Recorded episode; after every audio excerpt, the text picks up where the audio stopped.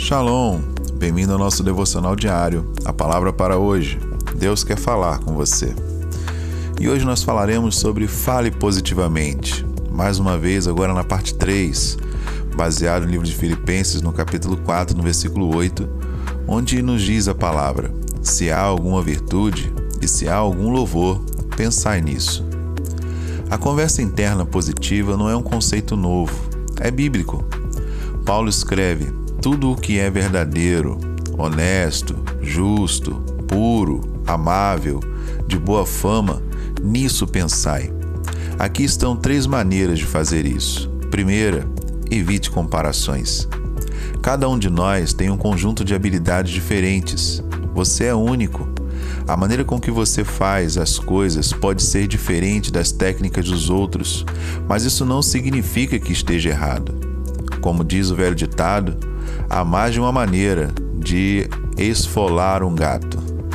Tente não imaginar como esse ditado se originou. A comparação é imprudente, injusta e fomenta a negatividade. A menos que você seja um campeão mundial, sempre haverá alguém melhor do que você em uma habilidade específica. E daí? Segunda coisa, prenda-se à esperança. A Bíblia diz: em esperança, Abraão creu contra a esperança, que seria feito pai de muitas nações, conforme o que lhe, fora dito. Assim será a tua descendência. Está escrito em Romanos, no capítulo 4, no versículo 18.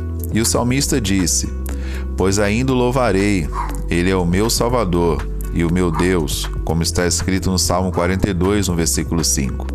Há poder na palavra ainda ela pode transformar milagrosamente a sua perspectiva do eu não posso em eu posso com um pouco mais de tempo. A diferença é sutil, mas é profunda. Terceiro, haja positivamente para realmente tornar-se positivo.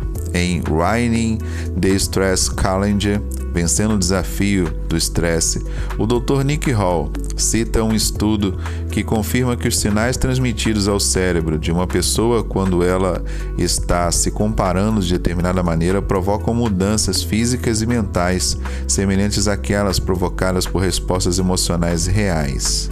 Em outras palavras, fazer uma cara feliz pode realmente fazer você se sentir mais feliz. Então tente. Essa é a palavra para hoje. Nós podemos transformar a nossa realidade se nós começarmos a mudar o nosso pensamento. Então mude seu pensamento hoje, comece a pensar em coisas honestas, justas, puras, amáveis e de boa fama, e Deus com certeza vai começar a mudar o seu coração. Que Deus te abençoe. Shalom, shalom.